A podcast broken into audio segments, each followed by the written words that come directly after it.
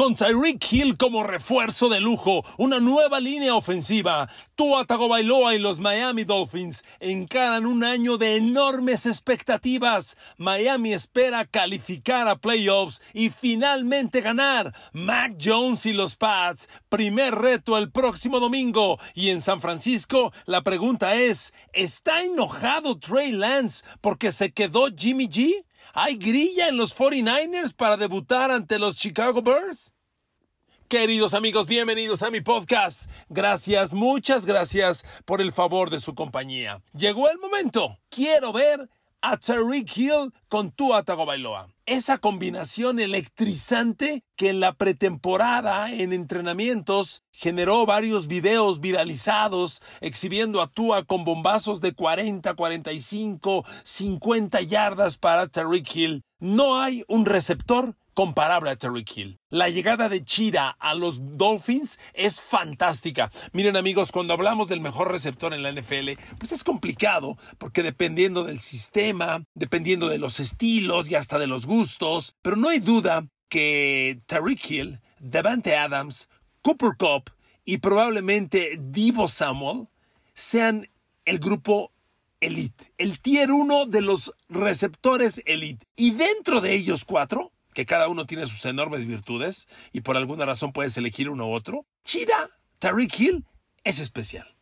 Nadie tiene la velocidad de Tariq Hill, pero además no es solo la velocidad, porque jugadores rápidos en la NFL hay. A ver, Filadelfia acaba de tener a un, a un corredor de 110 metros con vallas, quinto lugar mundial. ¿A poco no es rápido? Claro que es rápido. El tema es convertir la velocidad en jugadas explosivas. Y eso nadie, Nadie como Tariq Hill. Miren, de inicio recuerdo, traigo a la memoria el Super Bowl San Francisco, Kansas City, cuando los Niners ganaban 13 a 7 y Patrick Mahomes tenía el balón y tenía tercera oportunidad, 12 por avanzar, con 6 minutos por jugar.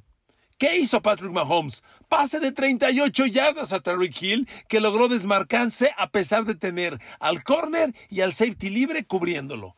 Eso hace Tyreek Hill. Jugadas grandes, jugadas de las que Miami no suele tener. Miren, déjenme darles un dato. La temporada pasada, aquí tengo los números, la temporada pasada Tyreek Hill generó en Kansas City 13 recepciones de 20 yardas o más.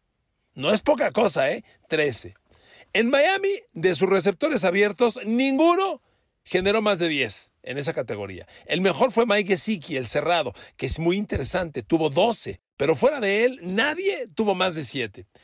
Pero hay un receptor llamado Jalen Waddle en Miami que a pesar de tener el año pasado a Jacoby Brissett, a Tagovailoa golpeado, jugando la mitad de todo, a pesar de eso, Jalen Waddle tuvo temporada de 100 recepciones y 1000 yardas. Y ahora la intriga es Jalen Waddle Tariq Hill, Mike Gesicki, juntos con Tua Tagovailoa y en contra de estos Pats de Nueva Inglaterra que llegan como una enorme incógnita. Yo le aseguro que en este momento, en los 32 equipos de la NFL, de, los, de, la mayoría tenemos una, una claridad de para dónde pueden ir. Si les alcanza, si no se les alcanza, si llegan a Super Bowl, si llegan a playoffs, si se van a quedar al fondo. Con la enorme mayoría hay claridad. Con Nueva Inglaterra hay un enorme interrogación. Se lo digo yo que quiero mucho a ese equipo y considero que lo conozco bastante bien. Hay una enorme interrogación. Y visitar Miami no está fácil. Bill Belichick y los Pats han perdido siete de los últimos nueve en Miami. Y siempre que doy esta estadística le mando un saludo a los comentaristas de televisión anti Tom Brady, que para atacar a Brady decían, es que la división de los Pats es muy fácil. Y Brady acabó con récord perdedor visitando a Miami. Eh, así son las cosas. Hay que enterarse bien. Pero bueno, Miami le ha ganado a los Pats siete de los últimos nueve. El año pasado, Miami blanqueó a los Pats. Les ganó los dos, el de Boston y el de Miami. Entonces, no está fácil. Y miren, amigos, analicemos el juego con más detalle. Tua Bailoa es el hombre que tiene que responder. ¿Le va a alcanzar a Tua Tagovailoa? Y sobre todo, amigos, tiene que responder porque Miami ha hecho una inversión enorme. Es cierto, Tua Tagovailoa tiene ahora Tariq Hill. Nadie mejor que Chira para reforzar al equipo. Es, una, es un refuerzo de lujo. No hay comparación. Le digo, a pesar de que Davante Adams es un fantástico receptor y Cooper Cup, nadie tiene las características de Tariq Hill. Es único. Por eso le dieron 25 millones de dólares anuales. Y aquí lo tienen, en Miami, esperando explotar. Ahora, no es el único refuerzo. Miami ha tenido en los últimos años probablemente a la peor o una de las peores líneas ofensivas de la liga. El año pasado, la línea ofensiva de Miami permitió 235 presiones a sus corebacks. ¿Cuánto es eso? Déjeme darle un parámetro bien fácil. Recuerde, querido amigo, que presiones al coreback es distinto a capturas de coreback. Las presiones es la suma de las capturas, los golpes y los apresuramientos. Déjeme darle este dato. Las 235 presiones que permitió la línea ofensiva de Miami a sus corebacks el año pasado son más de las que permitió Cincinnati con Joe Burrow. Y eso que Cincinnati permitió 72 capturas de coreback a Joe Burrow, que fueron lo peor de la liga. Ah, bueno, pues en Miami, aunque no hubo 72 capturas de coreback, hubo 235 presiones. Amigos, eso es un mundo, es una, una locura. No, viendo la estadística, los corebacks de Miami fueron capturados 40 veces el año pasado, contra 72 de Joe Burrow en Bengals. Tú dices, no, Miami estuvo mucho mejor. No, amigos, porque aunque un coreback no se ha capturado, con que lo saques de la bolsa y lo hagas correr, ya rompiste la jugada. Estás camino a echarla a perder, a arruinarla. Si golpeas al coreback, lo pones en riesgo. Y esas no son capturas, pero sí son presiones. Entonces, Miami traía un problema de línea ofensiva sumamente grave. Y por eso, además de traer a Tariq Hill como receptor, se trajeron a uno de los cinco mejores tackles ofensivos izquierdos de la liga.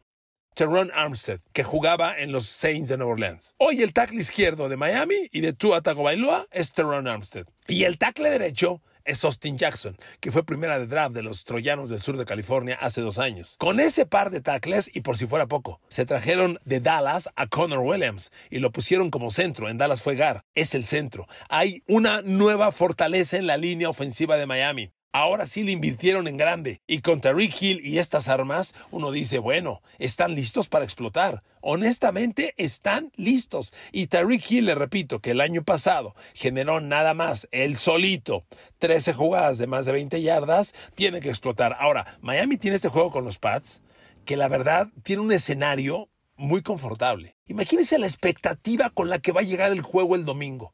Cuando Tariq Hill y tú, Bailoa estén en el campo, con la capacidad para explotar, con esta nueva línea ofensiva. Y agregue, Miami, eso sí, desde el año pasado, tiene una de las mejores defensas de la liga. Una defensa que, dejémoslo barato para no exagerar la nota, la defensa de Miami es top 10.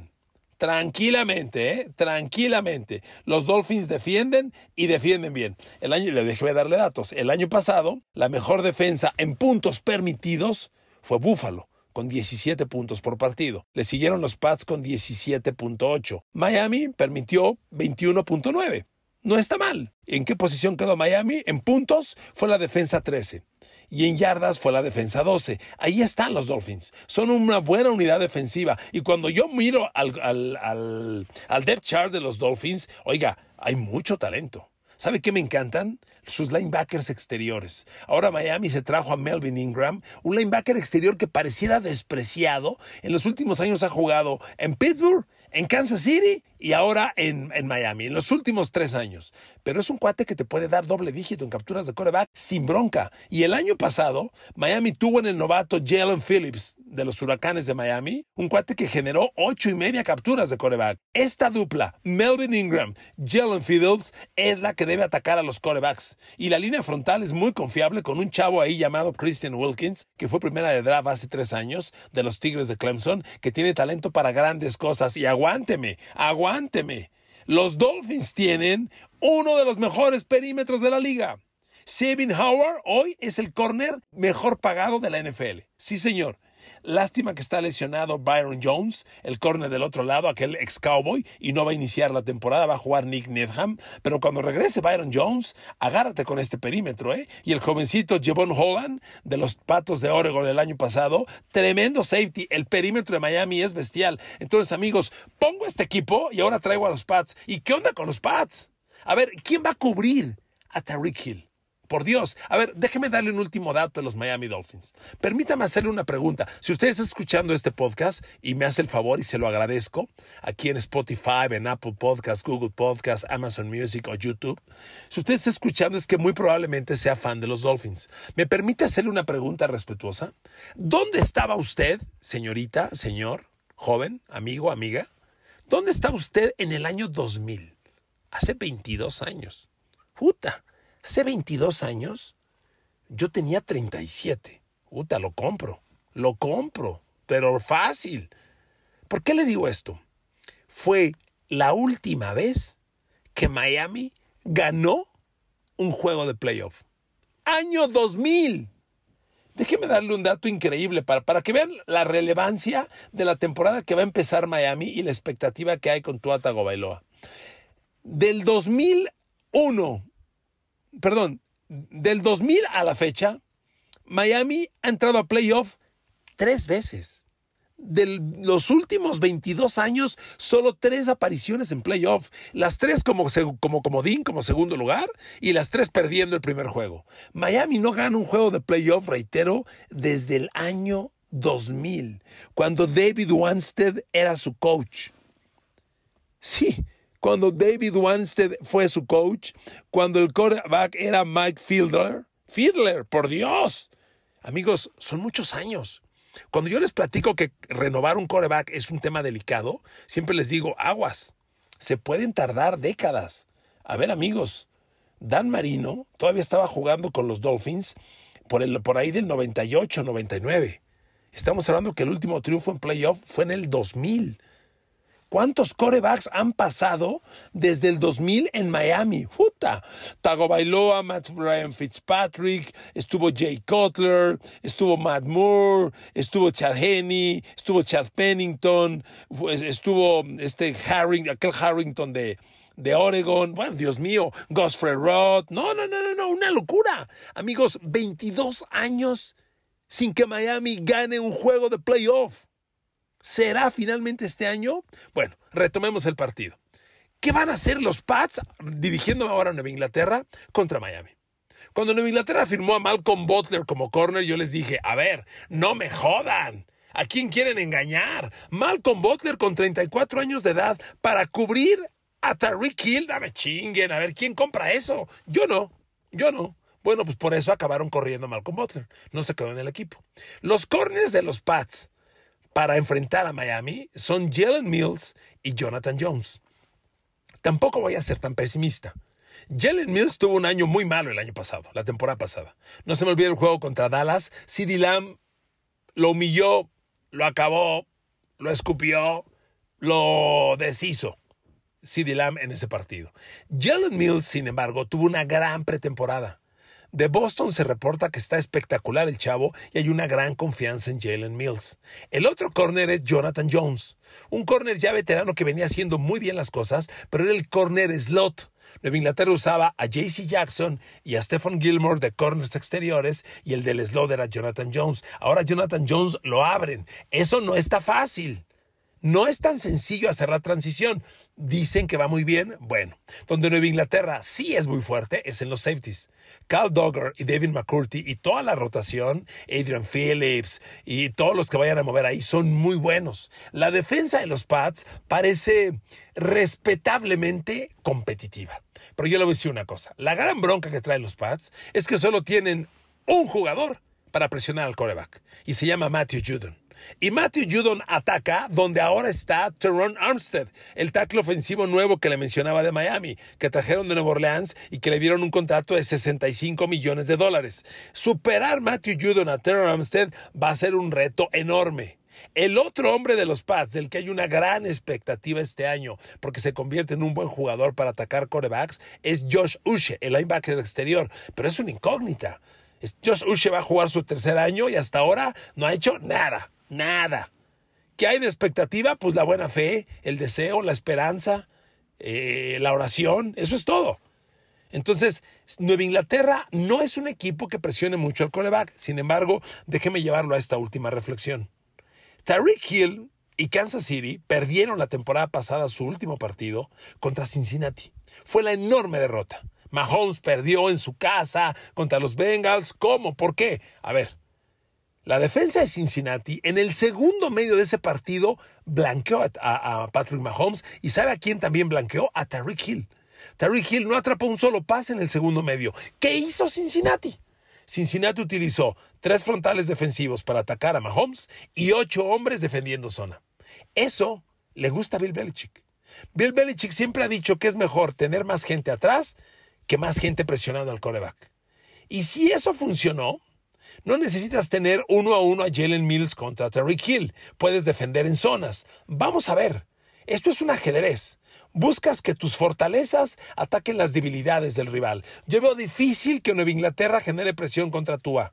Si Tua tiene tiempo, es un coreback preciso, es un coreback explosivo. Vamos a ver cómo se mueven las cosas estratégicamente. Ahora, cierro este partido. Mac Jones al ataque. Amigos, para Mac Jones no está fácil, ¿eh? No está nada fácil. En Nueva Inglaterra es la misma ofensiva del año pasado. A la temporada pasada dijimos, Nueva Inglaterra necesita receptores. Muy bien, jornada 1. ¿Y los receptores dónde están? Davante Parker es el gran relevo. Bueno, Bill Belichick le ha pegado así. Cuando llegó Danny Amendola a los Pats, como desecho de los Rams, la gente decía, ¿y este quién es? Ahora dígame usted si Amendola o no trascendió en los Pats. Creo que sí. Cuando Wes Welker llegó a los Pats, curiosamente de Miami, la gente decía, no ha hecho nada. Y en los Pats hizo maravillas, aunque en el Super Bowl contra Giants soltó un balón que fue crítico, pero bueno, pero tuvo estadísticamente grandes años. Si Davante Parker es de esta generación, qué interesante. Urge. Nueva Inglaterra necesita un juego profundo necesita atacar con profundidad, necesita ser un equipo más vertical. Mac Jones fue un coreback muy tímido, semejante a Tagovailoa, ¿eh? Miren, aquí tengo el ranking de los mejores corebacks lanzando a zonas profundas. Mientras el mejor de la liga, recuerde que un pase a zona profunda es un pase que vuela yardas aire más de 20, más de 20 yardas aire. El mejor fue Matthew Stafford, contándole los números del Super Bowl. Generó 1.544 yardas en pases de más de 20 yardas, 10 touchdowns, 8 intercepciones. Segundo, Josh Allen, 1.300 yardas, etcétera, etcétera. Luego Joe Burrow, Mahomes, Brady, Cal Murray, Russell Wilson. ¿En qué lugar estuvo Mac Jones? Fue el coreback 15 en pases profundos, solo 763 yardas. Mac Jones solo completó 24 pases de más de 20 yardas aire la temporada pasada. 24. Matthew Stafford 39. Claro, contándole playoffs y Super Bowl. A ver, un equipo, un coreback que no entró a playoffs. Kyler Murray 35. Justin Herbert 31. Dak Prescott 35. Entonces, Mac Jones solo 24, son pocos. Tua Bailoa, ¿dónde está? Pues Tua Bailoa todavía está más profundo. Apenas completó 14 pases de más de 20 yardas aire. Esa cifra tiene que mejorar drásticamente con la llegada de Tariq Hill y Mac Jones tiene que hacer lo propio. Mac Jones necesita que Kendrick Bourne, Nelson Aguilar y ahora Devante Parker sean una amenaza sumados a Hunter Henry y John Smith, el otro cerrado que necesita tener un buen año. Tiene armas Nueva Inglaterra para explotar, ya que sus receptores novatos pues, se lesionaron y otra vez no están listos. Amigos, yo veo este juego defensivo. La mejor arma de Nueva Inglaterra va a ser su defensa. Y van a estar muy precavidos de Terry Hill. Nueva Inglaterra va a ceder todo lo que quieran corto, nada largo y le van a quitar el pase largo a Tariq Hill a como dé lugar. Si Tua empieza a conectar con Tariq en zonas profundas, que Dios bendiga a los Pats. Es un gran partido y estoy muy emocionado por ver finalmente a Tua y Tariq Hill. Si Tua se mantiene sano los 17 partidos, Miami compite por playoff y puede tumbar a los Pats al tercer lugar.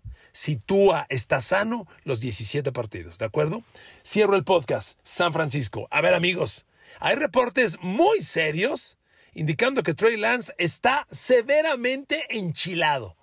A Trey Lance no le gustó nada que se quede Jimmy Garoppolo. Yo se los dije en un podcast. ¿Qué lectura le dan? ¿Por qué se queda Jimmy Garoppolo? A ver, es muy simple. Trey Lance no está dando el ancho. Y aunque fue pretemporada, no está dando el ancho. Miren amigos, San Francisco es un equipo de enorme talento. Hay jugadores no buenos, fuera de serie. Yo le pongo un escenario. Usted, usted que me está escuchando es el coach, Cal Shanahan. Y de pronto llegan a su puerta. Y le tocan. ¿Quién es? Somos Trent Williams, el tackle izquierdo, que por cierto es el tackle mejor calificado en la historia del Madden, del juego de PlayStation, el mejor tackle, de tan bueno que es, nunca un Madden había calificado tanto un tackle ofensivo. ¿Quiénes son? Somos Trent Williams, Nick Bosa y Divo Samuel. Ah, carajo, ¿y qué quieren? Oiga, coach, Trey Lance no da el ancho, no chingue. Ya con Jimmy Garoppolo llegamos un día al Super Bowl. No desperdiciemos una temporada que tenemos. Piénselo bien. ¿Usted cree que esto no puede ocurrir? ¿Usted cree que esto no puede ocurrir? ¿O no habrá ocurrido ya? Trey Lance no está dando el ancho. Vamos a esperar. El domingo San Francisco tiene un partido muy cómodo contra Chicago, honestamente. Los Chicago Bears van a competir entre los cinco peores equipos de la liga. Y Trey Lance además tiene otra gran noticia. Su partido 2 es contra Seattle. Va a Chicago el domingo y después recibe a Seattle. Trey Lance tiene que arrancar para San Francisco dos ganados, cero perdidos, para tener calma, confortable, tranquilidad y apaciguar las aguas. Tranquilizarlas. Después se pone bravo. Va a Denver, recibe a Rams, son dos partidos serios, pero después recibe, va a Panthers de Carolina y va a Atlanta. O sea, en los primeros seis, San Francisco tiene cuatro triunfos cinchos. San Francisco, después de seis juegos con Trey Lance, tiene que ir 5-1, jodido, 4-2, para que Trey Lance esté tranquilo. Si esto no ocurre, se va a poner muy bravo se va a poner muy bravo. ¿Y sabe por qué? Porque en San Francisco tiene equipo para Super Bowl. Y porque Jimmy G ya llevó este equipo al Super Bowl. Y aunque Jimmy G, creo yo, reitero, no tiene el talento para ganarle en el Super Bowl a Patrick Mahomes o a Josh Allen, sí tiene el talento para cargar al equipo 17 semanas y meterlo a playoffs y aspirar a algo más. Oiga, San Francisco jugó la final de la Conferencia Nacional el año pasado con Jimmy G de coreback. Entonces, ahí están. Ahí están. Recuerde, recuerda aquel pase que, que el safety libre Jack Quitar tenía para interceptarle a Matthew Stafford y se le cayó del pecho. Eso hubiera cambiado todo. Entonces, San Francisco tiene un gran talento. Le deben ganar a Chicago. A ver, amigos, la línea frontal defensiva de San Francisco es una cosa bestial. No, no es buena, bestial. Nick Bosa y Rick Armstead, los dos, el año pasado, tuvieron más doble dígito de capturas de coreback. Contando playoffs, San Francisco tuvo 70 capturas de coreback. ¡70! Por Dios, una locura. Ahí está el mejor linebacker central de la liga, Freddie Warner. No, amigos, este equipo está plagado de talento y por supuesto, Divo Samuel. Se habla de que Brandon Ayuk va a despuntar este año como el otro gran receptor y, el tercer receptor, ojo con el novato Danny Gray que hizo grandes cosas o con Jawan Jennings que ahí está y por supuesto, sigue ahí George Kittle. Amigos, San Francisco tiene que arrancar 4-2 o 5-1 los primeros seis juegos para que Trey Lance tenga calma. Si esto no ocurre, Oiga, coach, ¿tiene un minuto? Le van a tocar a la puerta a Cal Shanahan, Trent Williams, Divo Samuel, Freddie Warner, Nick Bosa y le van a decir, no joda y ponga a Jimmy G porque queremos ganar. Eso puede pasar. Queridos amigos, los quiero mucho, las quiero mucho. Que Dios los bendiga. Muchas gracias por escucharme y nos oímos el día de mañana que arranca la bendita NFL. Gracias y un saludo.